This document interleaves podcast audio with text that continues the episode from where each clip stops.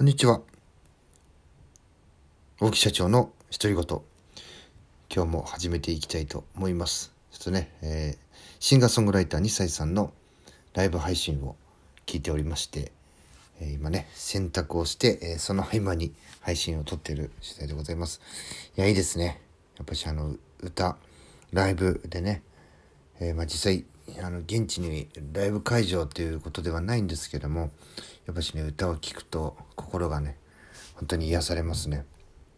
ライブを聴ける環境僕ね音声配信、えー、離れてしまったのでまたね、えー、そういう聴ける環境に、えー、戻ってきた。そしてね戻らせてもらったっていうのはねやっぱし良かったなというふうにね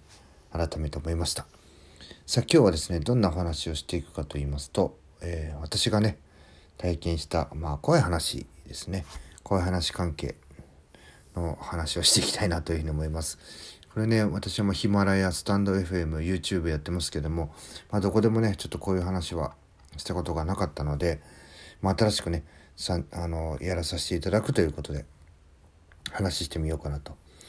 まずきっかけはですね、私自身に何かがね、こう見えるとか、そういう非現実的なものっていうのは、え、信じるタイプの人間ではありませんでした。えー、きっかけはね、母親なんですけども、私をね産んでくれた母親が私を産む時に、まあ、私がねなかなかね外に出てこないから、え死にかけたと。その時に、まあ、臨死体験っていうんですね。あの、まあ、三途の川を見たとかね。魂が体から抜けていくとこを見たとかね、まあ、そういうこれがねなんか科学的に今解明されていてね実は脳の働きによるもの強力なこう幻覚剤っていうのはねえー、まあ、幻覚作用というかね、えー、そういう似た脳の働きによるものとかねいろいろ言われてるんですけどもまあね、えー、定かではありません。で私の母親は僕を産む時にですね僕はなかなか出てこないからってって衰弱をしてまたね、えー、こうまあ、いろんな病気を、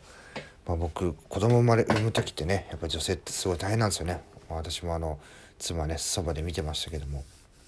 やっぱホルモンのバランスなのか体がねおかしくなっていくと。でそんな中で薬も飲めないっていう状況下でどんどんね弱ってる中で出産。そして私のせいでね出産が長引いてしまうと。そして、えー、まああの臨死体験というかねあの富士山、まあ、富士の樹海っていうんですかねそういうとこを飛んでいる、まあ、夢なのか、まあ、自分はね夢じゃなくてそのもう自分がそこを体験してるという感覚だったというお話なんですけどもね。で、えー、暗いトンネルの中を越えると川が流れていて、まあ、反対先でね人が 知らない人が手招きをしていると。でその川を渡るんですけどもこう渡る時のその渡った時の水のねこう足をこう水辺に踏んでいく、えー、なんか水をこうの感覚とかそういうのもねちゃんとあったということで。でそれをしている時に後ろからですね。えー、まあ、ま、待ってくれ行くなっていうね。その呼び戻されるような声がして振り返ったらねスーッとこう吸い込まれていって、ね、気が付いたら、ね、まあ何ですかね。自分の体だあの元の場所に戻っていったっていう感覚だったという話ですね。でそんなことをですね母親が経験してるものですから、まあ、私はね大木弘和と言いますけども、えー、大木家はですね